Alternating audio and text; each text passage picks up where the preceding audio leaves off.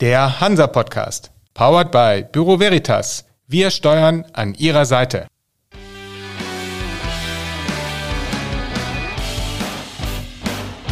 Der Hansa Podcast.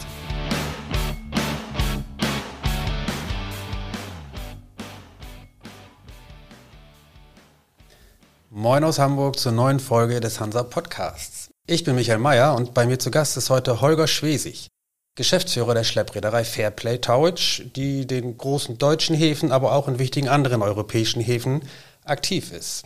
Moin, Herr Schwesig. Ja, moin. Herr Schwesig, zuletzt war von Fairplay unter anderem zu hören, dass es wieder Neubauten geben sollen. Wie viele Schiffe umfasst die Flotte jetzt eigentlich und wo soll es dann so ungefähr hingehen? Ganz im Komplett sind wir ungefähr bei 80 Fahrzeugen. Bei der Kalkulation spielen auch unsere Tochtergesellschaften da eine Rolle. Wir haben in den letzten Jahren weniger investiert und äh, das macht sich natürlich jetzt gerade bemerkbar. Deswegen haben wir gerade äh, sieben Neubauten von, von Damen bestellt. Das war ein Shoalbuster und äh, sechs normale Schlepper. Und äh, die Zukunft wird zeigen, was da noch, was da noch möglich ist. Das heißt aber schon, dass es jetzt im Moment auch Bedarf gibt, dass Sie die nicht einfach so bestellt haben. Ja, wir haben unsere äh, Flotte erneuert dadurch. Äh, es hat ein paar Abgänge gegeben.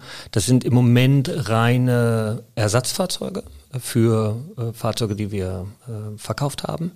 Äh, sehen aber auch einen gewissen Bedarf in einigen Märkten und das ist letztendlich da der Replacement. Haben noch nicht den ganz großen Bedarf gesehen, ähm, aber da, der Markt ist natürlich noch nach wie vor umkämpft. Wo sehen Sie denn Bedarf, wenn Sie sagen, dass es schon auch den gibt? Schon in den Häfen. Da wir, wir sehen äh, die, die Möglichkeit, in einzelnen Märkten Rotterdam definitiv unsere äh, Marktanteile auszubauen. Da besteht ein Bedarf an äh, qualitativer Schlepperleistung und da sehen wir Möglichkeiten zu wachsen. Und wie sieht es in den anderen Bereichen aus, unabhängig von Hafenschleppern? Sie machen ja auch noch Offshore-Assistenz und sind ja auch bei den Notschleppern mit ähm, aktiv. Ist das etwas, was man aus Ihrer Sicht ausbauen könnte oder müsste sogar? Ähm, Offshore ist definitiv interessant, äh, ist aber ein reines Nischengeschäft. Da sehen wir in den nächsten Jahren die Notwendigkeit, da auch nochmal Fahrzeuge nachzusteuern, weil vielleicht auch andere zu alt werden. Ähm, da würde es aber, glaube ich, eher bei dem Bestand bleiben. Bei dem Thema Küstenschutz äh, haben sich die Marktbedingungen äh, haben sich erstmal gefestigt. Deswegen, dass unsere zwei Fahrzeuge, die Baltic und die Nordic, äh, sind nach wie vor die nächsten Jahre äh, werden durch Fairplay angeboten. Da müssen wir mal sehen. Es gibt da Gespräche, dass es da mehr geben könnte, aber äh, nichts Konkretes an der Stelle. Ist es eine Option bei dem Thema Küstenschutz auch ins Ausland zu gehen, sich da zu bewerben für andere Projekte? Das gucken wir uns ja regelmäßig an. Wir machen das über unsere Tochtergesellschaften in, in Holland zum Beispiel. Da haben, sind wir sehr, sehr aktiv. Sie haben anfangs gesagt, dass es in den letzten Jahren nicht so viel passiert ist in der Flotte. Woran lag das begründet? Marktumfeld. Äh, wir haben einen sehr, sehr schwierigen Markt in Deutschland, haben dort äh, äh, einen Mitbewerber, der sehr schwierig agiert hat. Das hat das nicht zugelassen, dass man da investieren konnte. Wir haben uns eher, sag ich mal, kostentechnisch neu aufgestellt, um zu gucken, wie können wir da Verluste minimieren. Ähm, das hat halt nicht dazu geführt, dass man da ausbauen konnte. Sehen aber jetzt eher eine Notwendigkeit. Äh, da hat die Corona-Krise auch dazu geführt. Hängt so ein bisschen damit zusammen, die Sichtbarkeit der Schifffahrt. Früher war das so, die Leute sind davon ausgegangen, dass äh, Waren einfach ähm, aus China in, in den Schaufenstern oder im Online-Shop äh, verfügbar waren. Ähm, es zeigte sich, dass das nicht so einfach ist und dass die Schifffahrt eine bedeutende Rolle spielt. Und da sehen wir oder wir finden die Gespräche gut, die wir mit unseren Kunden führen, um die gesamte Lieferkette sauber abzubilden, da auch äh, eine verlässlichen Partner zu sein und äh, diese Gespräche auf Augenhöhe, die gefallen uns sehr gut zurzeit. Wo ich sagen muss, das hat in der Vergangenheit äh, nicht oft stattgefunden. Und allgemein unsere Sichtbarkeit auch bei den Kunden ist noch ausbaufähig wir investieren gerade sehr viel, äh, sag ich mal, in genau diesem Bereich, so dass wir gesehen werden. Da sind wir zum gewissen Teil Hafeninfrastruktur und so müssten wir eigentlich auch gesehen werden. Wenn Sie sagen, dass Sie an der Sichtbarkeit arbeiten für die Kunden oder für potenzielle Kunden, wie kann man sich das vorstellen? Was genau machen Sie da? Kunden sind fast schon der Sekundärmarkt. Also, dass man sagt, nur, dass wir, keine Ahnung, beim Hafengeburtstag das Schlepperballett äh, anbieten, haben wir plötzlich nicht noch mehr Schleppverträge. Es ist aber eher diese allgemeine Sichtbarkeit, dass man als Schleppreederei gesehen wird, dass man als klarer, verlässlicher Partner auch im Hafen bei den Behörden gesehen wird, dass es halt, es gibt Festmacher, es gibt Schlepper, es gibt Lotsen, das sind wichtige Bestandteile, um ein Schiff sicher in den Hafen zu bringen. Und so wollen wir auch gesehen werden. Und da gibt es eine gewisse Diskrepanz ähm, in der Bevölkerung, aber auch bei allen Teilnehmern. Und in der Vergangenheit war das, sag ich mal, auch bei einigen Kunden so, dass man sagt, ja, das ist ja eh da. Und dieses eh da kann keinem gefallen, dass man sagt, okay, wir investieren alle im Team so viel Zeit und Energie und Geld, in, indem wir eine tolle äh, Leistung anbieten und dann wird das nicht gewertschätzt an der Stelle. Und am Ende sollte man damit Geld verdienen. Und das ist natürlich schwierig, wenn einige von diesen Boxen nicht getickt werden können. Also muss man sich Gedanken machen, was machen wir denn nebenbei? Und dann natürlich noch das ganz große Thema Sichtbarkeit in Bezug auf äh, jetzt auch Employer Branding, dass wir da attraktiv werden für junge Leute, die mitmachen wollen, die Interesse an Schifffahrt haben und dann auch ähm, rausfinden, okay, auf was habe ich überhaupt Lust, um denen, sage ich mal, die Entscheidung leichter zu machen, um zu sagen, ja, wir haben hier eine Möglichkeit an Land, wie aber auch auf, auf See und speziell das Thema äh, Seepersonal, da haben wir natürlich die Möglichkeit, äh, durch unsere Einsatzzeiten ein sehr attraktives Paket anzubieten. Auf das Thema Arbeitsmarkt würde ich gleich auch noch zurückkommen wollen einmal ganz kurz noch zurück.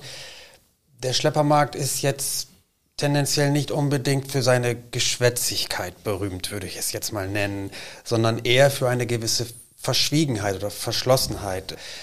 Vielleicht verraten Sie uns ja trotzdem, wie Sie so im Moment den Wettbewerb empfinden, hier in den deutschen Häfen oder auch in den anderen europäischen Häfen. Man bekommt nicht so richtig viel davon mit, aber Sie haben ja selber eben auch gesagt, Sie konnten und haben in den letzten Jahren nicht so viel gemacht, weil das auch der Wettbewerb durch eine Preispolitik, nehme ich mal an, ähm, nicht zugelassen hat. Wie ist das im Moment? Kommen Sie damit gut aus, wie sich das im Moment darstellt?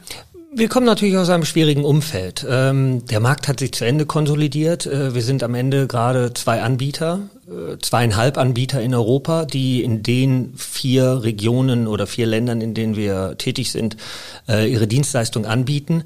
Das sind relativ überschaubare Marktteilnehmer. Und wenn nicht auf die Kosten geguckt wird, dann wird es halt sehr, sehr, sehr schwierig an der Stelle.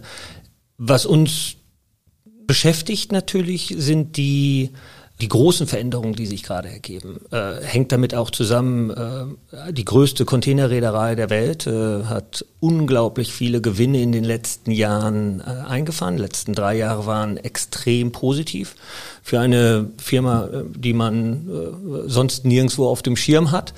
Ähm, da gibt es ähm, Gerüchte, dass da, sag ich mal, finanziell mit unserem Mitbewerber äh, oder dass da Kontakte aufgenommen wurden.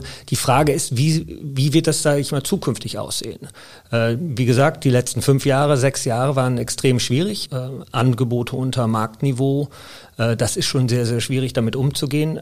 Es ist eher, was uns gerade umtreibt, ist, was ist halt auch noch für die Zukunft da? Oder was erwartet uns da? Ich würde einmal ganz kurz für die Zuhörer darauf eingehen, nur damit man einmal das klargezogen hat. Der größte Wettbewerber ist wahrscheinlich Boluda hier mhm, in Deutschland. Das ist korrekt. Was meinen Sie, wenn Sie sagen, es kommt darauf an oder es wird sich zeigen müssen, wie die Zukunft aussieht? Wie, was kann man da vielleicht erwarten aus Ihrer Sicht? Anscheinend soll es äh, eine, eine finanzielle Verflechtung äh, dieser zwei Firmen geben, MSC und Boluda. Und äh, wie sieht das aus? Wo ist da die, die Einflussnahme am Ende? Gibt es dann unterschiedliche Klassifikationen von, von Kunden? Gibt es äh, Tier 1, Tier 2, Tier 3 Kunden? Wo werden da Prioritäten verteilt? Äh, wir dagegen sind eine unabhängige Schleppreederei und äh, wir wollen unseren Kunden gleichbleibende gute Dienstleistungen anbieten. Am Ende muss es honoriert werden. Äh, es ist ein Niveau in den letzten Jahren, hat sich etabliert, was unterirdisch ist und auch nicht hinnehmbar. Und dass man da sagt, okay, wenn wir verlässlich miteinander arbeiten wollen, muss es eine Erhöhung geben. Ne? Spielt dabei auch eine Rolle, dass es immer mal wieder Linienräder gibt, die selbst dann ins Schleppgeschäft einsteigen, sage ich jetzt mal, mit Marken wie MedTag oder ähnliches. Also ist das etwas, worüber Sie sich Gedanken machen?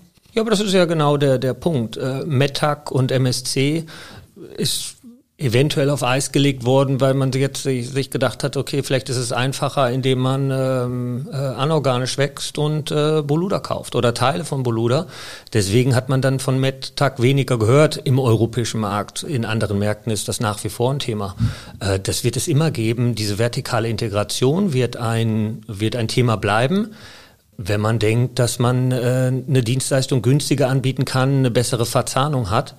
Das ist aber auch etwas, wo wir, sag ich mal, in den letzten Jahren viel dazugelernt haben. Ganze Thema Digitalisierung, Prozessoptimierung, da einen verlässlichen Partner zu sein, da stelle ich mir die Frage, ob man das wirklich alles in Eigenregie besser anbieten kann oder ob man jemanden die Aufgabe übergibt und sagt, okay, ihr kennt euch damit richtig gut aus, das solltet ihr anbieten. Ist da was Konkretes, spruchreif? Nö, nö, nö. Sie haben eben gesagt, dass Sie den Markt zumindest hierzulande für mehr oder weniger auskonsolidiert halten. Sonst sprechen wir vom Monopol. Das ist genau das Problem. Das will ja auch keiner. Genau, das ist äh, auf der einen Seite will das keiner, auf der anderen Seite, was wird denn dagegen getan? Sonst würde es ja Kunden geben, die wirklich ähm, besorgt sind. Und es gab Zeiten, äh, wenn, sag ich mal, der Schifffahrt nicht gut geht, dann äh, sagt Kunde, ich bin froh, wenn, sag ich mal, wenn ich das nächste Quartal noch mitmachen kann. Dann ist es mir vielleicht auch an einer Stelle egal. Wir müssen aber sehen, dass man äh, dauerhaft die Dienstleistungen, die wir anbieten, äh, dass man das äh, sicherstellen kann. Dann muss man auch, sag ich mal, den passenden Partner finden, um wirklich gesa seine gesamte Supply Chain abbilden zu können. Und sonst fehlen die letzten zwei Kilometer, um äh, das Schiff sicher in den Hafen zu bringen. Dann ist das Schiff sicher in Shanghai losgefahren, kann aber nicht sicher in Hamburg ankommen. Monopol würde ja wahrscheinlich aber dann auch an irgendwie gearteten politischen Vorgaben scheitern. Aber Warum? Wir haben viele Gespräche geführt, haben bei der EU-Kommission äh, uns Rat geholt und das war nicht, äh, nicht immer positiv. Dann bin ich sehr gespannt. Schauen wir mal, was das bringt. Aber vielleicht ist es ja für eine Reederei wie Fairplay auch eine Option, selbst in andere Märkte zu gehen, in andere Regionen zu gehen? Ist das etwas, was Sie auf der Agenda haben? Wir haben ja das äh, in Spanien angefangen. Äh, die Voraussetzungen, um in Spanien zu starten, sind sehr, sehr, sehr schwierig. Haben dieses Projekt aber jetzt wieder auf Eis gelegt, weil einfach die finanzielle, ähm, die finanziellen Mittel sind einfach viel zu groß. Und da gibt es halt auch behördliche Auflagen, die sehr schwer zu erfüllen sind.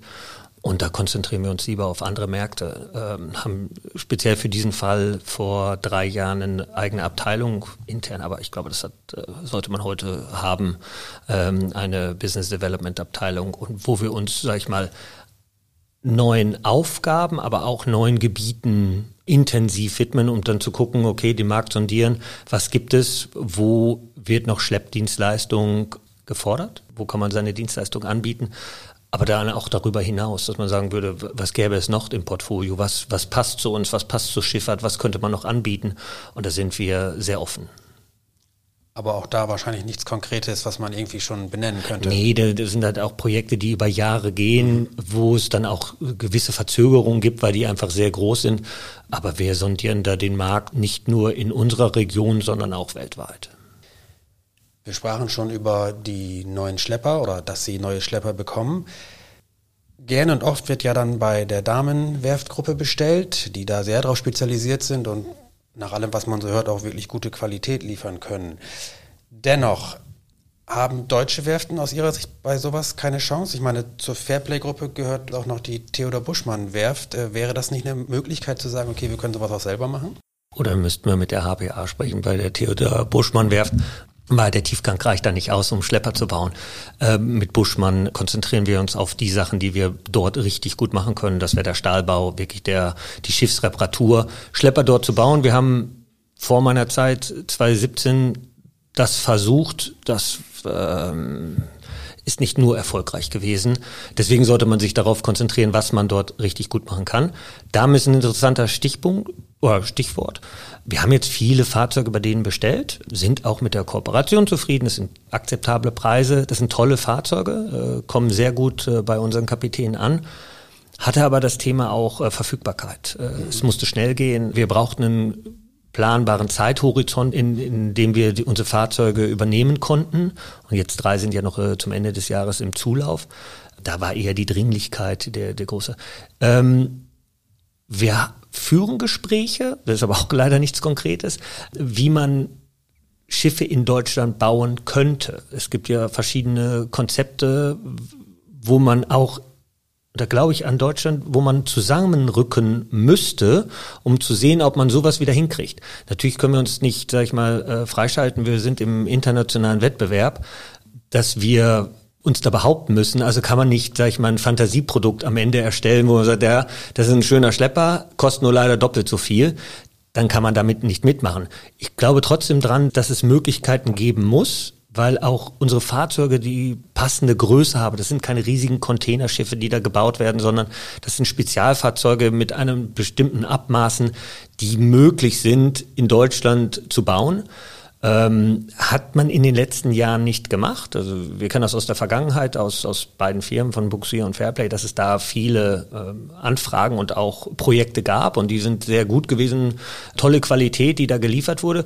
Für die Zukunft wäre es eher, man muss, sag ich mal, den, ähm, im internationalen Vergleich muss man da wettbewerbsfähig bleiben.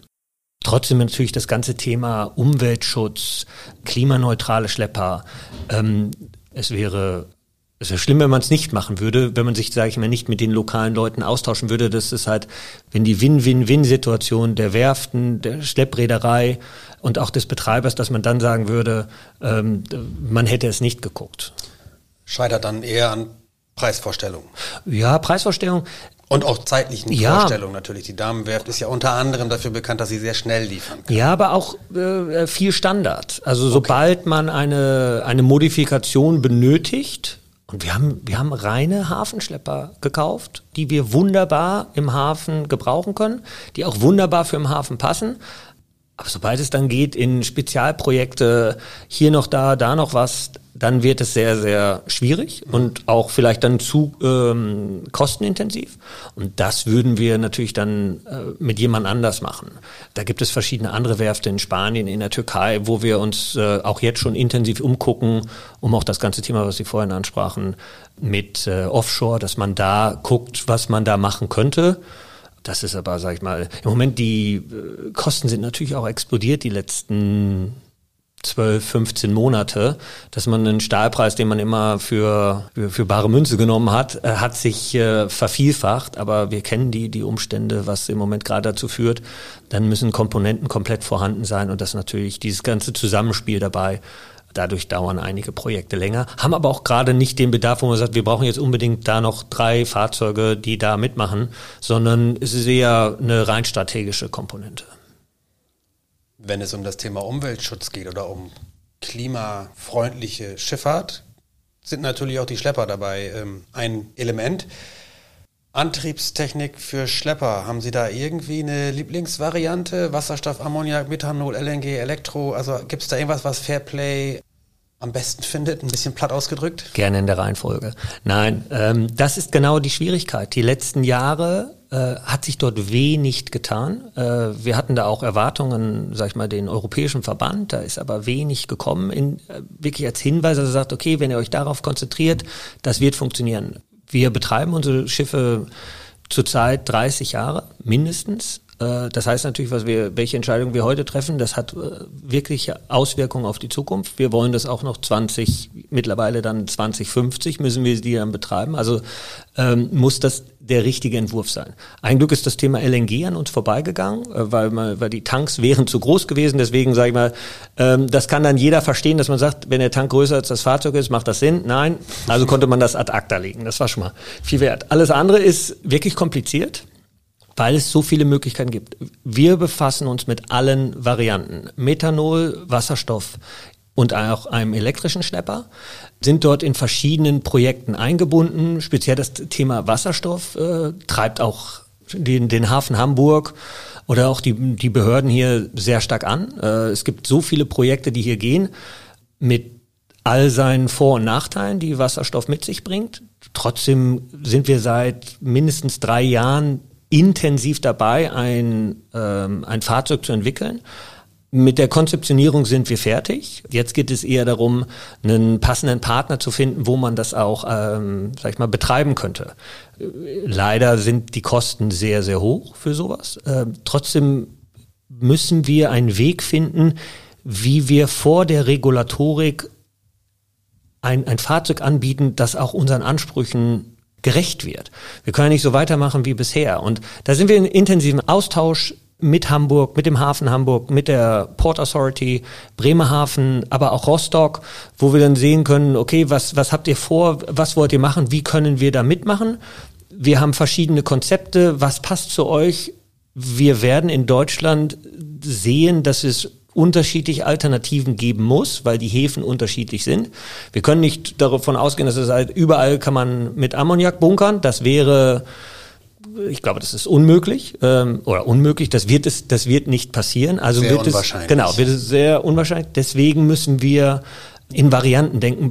Wir sind in vielen deutschen Häfen tätig, wenn nicht sogar fast allen ähm, oder allen größeren Häfen von Brake, Nordenham, Wilhelmshaven, Rostock, Lubmin, wo auch immer.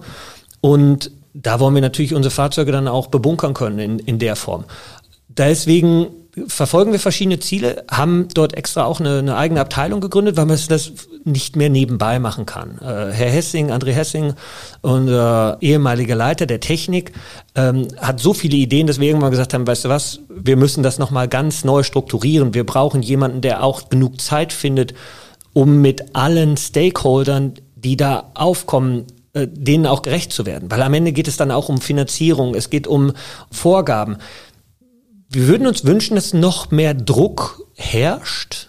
Auch Seitens in den Politik, Ja, aus, äh, aus den Häfen, dass es da noch mehr ein Verlangen gibt, so ein Produkt anzubieten, dass das wirklich vorangetrieben wird, diese einzelnen Projekte. Und da ist dann auch vielleicht unsere Sichtbarkeit war vielleicht nicht äh, förderlich in der Vergangenheit. Jetzt ist es wesentlich besser geworden. Trotzdem wollen wir natürlich ein Produkt anbieten, was äh, für den Hafen optimal funktioniert. Und da sind bestimmt noch einige Nächte notwendig, um, um da ein, ein gutes Produkt anzubieten. Unabhängig von den Verlangen in den Häfen könnten Räder oder Schiffsbetreiber, nicht jetzt nur Fairplay, sondern generell, ja aber auch schon von alleine loslegen und sagen, okay, ich habe jetzt einen wasserstoffbetriebenen, einen ammoniakbetriebenen Schlepper da und liebe Häfen, wer möchte denn? Was mache ich mit den Kosten? Das ist letztendlich, wir sind in einem sehr, sehr kompetitiven Umfeld, wo jeder Cent zählt. Und wenn ich ein, ein Fahrzeug in, äh, anbiete in ha im Hafen, das doppelt so teuer ist, dann gehe ich zum Kunden hin und sage, ja, da war jetzt ein ganz tolles äh, neues Fahrzeug dran, einer unserer Schlepper, dafür musst du aber den doppelten Tarif bezahlen. Dann sagt er, äh, nee, äh, dann gehe ich dann doch lieber mit jemand anders, der mit einem alten, abgeschriebenen äh, Schlepper die gleiche Dienstleistung anbieten kann.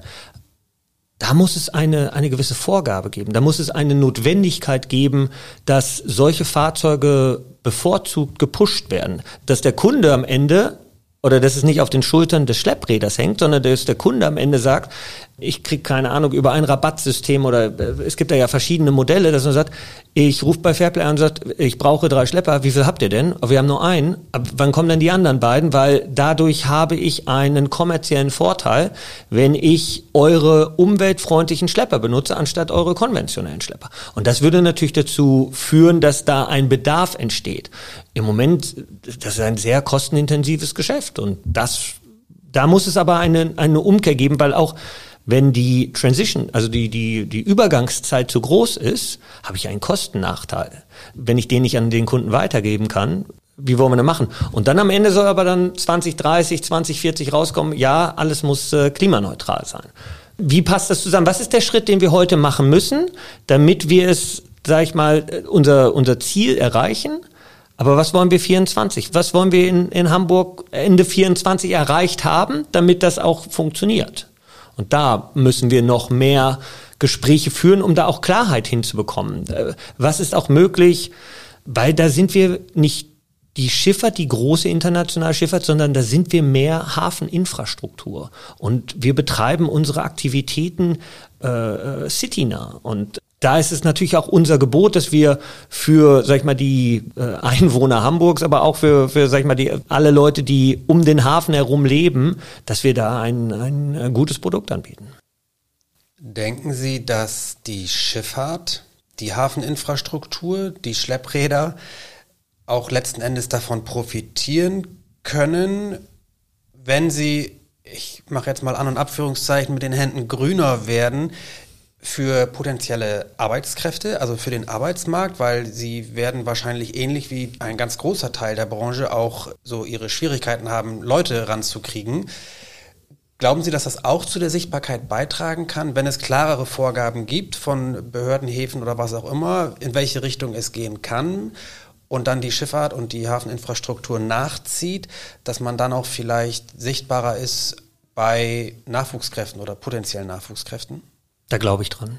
Das ist ein wichtiger Punkt, junge Leute für die Schifffahrt zu begeistern und Natürlich haben wir Interesse daran, dass sich Leute für Fairplay entscheiden, aber wir müssen, glaube ich, das Bild noch viel, viel größer machen. Das, es muss wichtig sein oder es muss, es muss möglich sein, eine Zielgruppe zwischen 16 und 25 so anzusprechen, dass man am Ende denkt, ja, das ist attraktiv. Äh, Schifffahrt hat da viele, sag ich mal, negative Entwicklungen durchgemacht. Aber es ist nicht mehr so negativ, wie es mal war. Es ist nicht äh, die Schiffe, die ihre Altöle ins äh, Meer leiten. Wir haben in den letzten Jahren, wir als Fairplay, in den letzten Jahren schon viel investiert in, in Abgasbehandlung, ähm, alleine auch die Verbräuche zu optimieren, zu reduzieren. Wir fahren schon seit Jahren mit Gasöl, also das ganze Thema Schweröl ist bei uns äh, komplett vorbei. Trotzdem muss man natürlich ein zukunftsfähiges Produkt anbieten und ich glaube, das ist ein das sollte ein Trigger sein für einen, einen Ingenieur bei uns mitzumachen, dass er sagt, okay, ich kann da noch äh, eine Verbesserung hinbekommen, ich möchte bei sowas mitmachen. Und das ist, das ist halt wichtig. Und da sprechen Sie einen interessanten Punkt an. Das ist dieses, dieses Thema, ähm, einmal den Schiffsmechaniker auch in Deutschland zu erhalten. Wir haben dann starkes Interesse dran, sind auch gerade dabei, sag ich mal, die Rahmenbedingungen nochmal zu diskutieren oder auch in Frage zu stellen, weil wir, da muss was getan werden. Sonst ist das bald vorbei. Sonst gibt es bald den deutschen Seemann nicht mehr. Ähm, Der ja auch in der Infrastruktur und woanders gebraucht wird. Das ist es ja. Wenn wir, als ich angefangen habe, war, war immer die, die, die Grenze, also wenn es dann unter 100 sind, dann lohnt sich das bald nicht mehr. Äh, jetzt sind es 85 gewesen. Allgemein sind es, sag ich mal, schon das reicht nicht aus. Und wenn wir äh, 16 auf unseren äh, Nordic ausbilden können, äh, dazu noch einige mehr, vielleicht dann zukünftig auf der Baltik, das ist halt wichtig. Was uns aber gefehlt hat in der Vergangenheit, war überhaupt genug Bewerber, die am Ende dann auch qualifiziert waren, die wir einladen wollten, die wir überhaupt mit an Bord haben wollten. Ähm, ich stimme dem nicht ganz überein, dass er sagt, okay, heutzutage sind die, die Auszubildenden so schlecht qualifiziert, dass man sich haben will. Das können wir nicht bestätigen. Also wir haben, wir haben viele auch jetzt von unseren neuen Auszubildenden, das sind äh, clevere junge Leute, die, äh, die wir gerne mit auf die Reise nehmen. Es war einfach nur die, die Auswahl war einfach nicht groß genug, dass man sagt, und dann haben, hat man natürlich immer noch die Kandidaten, die in letzter Minute vielleicht dann mehrere Möglichkeiten haben, das haben wir, oder wir glauben, dass wir für dieses Jahr sehr gut aufgestellt sind, haben aber auch nochmal letztes Jahr in unseren Crewing-Bereich investiert. Und es ist eher auch dieses ganze Thema Bewerbermanagement, Zuhören. Was stellt der andere sich vor, dass man auch den Erwartungen entspricht und nicht, dass es dann irgendwann, ach so, das muss ich machen, sondern dass man die Leute durch den Prozess führt und sagt, das ist realistisch, das ist ehrlich, so was könnt ihr erwarten, aber das erwarten wir auch von euch. Da haben wir sehr gute Ausbilder, speziell auf der Nordic, äh, haben wir Kapitäne, jetzt Conny hat da auch etliche, auch Conny Posin, unser Kapitän auf der Nordic, hat äh, dort etliche ähm, Vorträge jetzt auch beim, beim Nautischen Verein gemacht. Das ist, so wollen wir auch gesehen werden und das sollte für, für junge Leute attraktiv sein. Und da ist die Schifffahrt auch attraktiv an der Stelle. Da kann ich eine Menge lernen, ich habe eine Menge Verantwortung, ich bin sehr schnell dabei. Und dann auch noch auch bei uns im Landbereich, dass man da sagt, wir, wir gucken uns an, ob wir Schifffahrtskaufmann jetzt wieder ausbilden, haben vorher Bürokaufleute ausgebildet, haben eine Werkstatt in Bremerhaven, wo wir da auch als Industriemechaniker ähm, am Anfang, oder es gab eine Zeit eher zu wenig Bewerbungen. Und die Leute müssen aber auch aufmerksam gemacht werden, dass es sowas gibt. Und das hat in den letzten Jahren nicht so stattgefunden. Dieses Jahr sieht das wesentlich besser aus, aber wir, das ist ja ein kontinuierlicher Flow. Und es ist nicht so, wir wollen da irgendjemanden haben, sondern wir wollen jemanden haben, der uns zu, zu uns passt, zu einem modernen äh, Unternehmen, wo man auch gehört wird, wo man, wo die, die Ebenen oder flache Hierarchien herrschen, wo man, äh, wenn man was zu sagen hat, sich auch melden kann ne? und auch soll. Ich würde Ihnen zustimmen, da war in den letzten Jahren vielleicht nicht so viel Aktivität. Ich würde Ihnen aber auch zustimmen, dass es jetzt deutlich besser geworden ist in der Sichtbarkeit, weil auch die Schifffahrtsunternehmen und die Hafenunternehmen auch wesentlich mehr machen. Ihr Kapitän Konstantin Posin ist ein sehr, sehr gutes Beispiel, der ja sehr aktiv ist und auch eine sehr positive Wirkung entfalten kann. Äh, von daher sind wir gespannt, wie sich das bei Fairplay weiterentwickelt, sowohl was den Nachwuchs angeht, als auch was die Flotte und das Geschäftsmodell angeht. Für den Moment, Herr Schwesig, soll es das gewesen sein. Ich danke Ihnen sehr für die Einblicke. Ja, vielen Dank.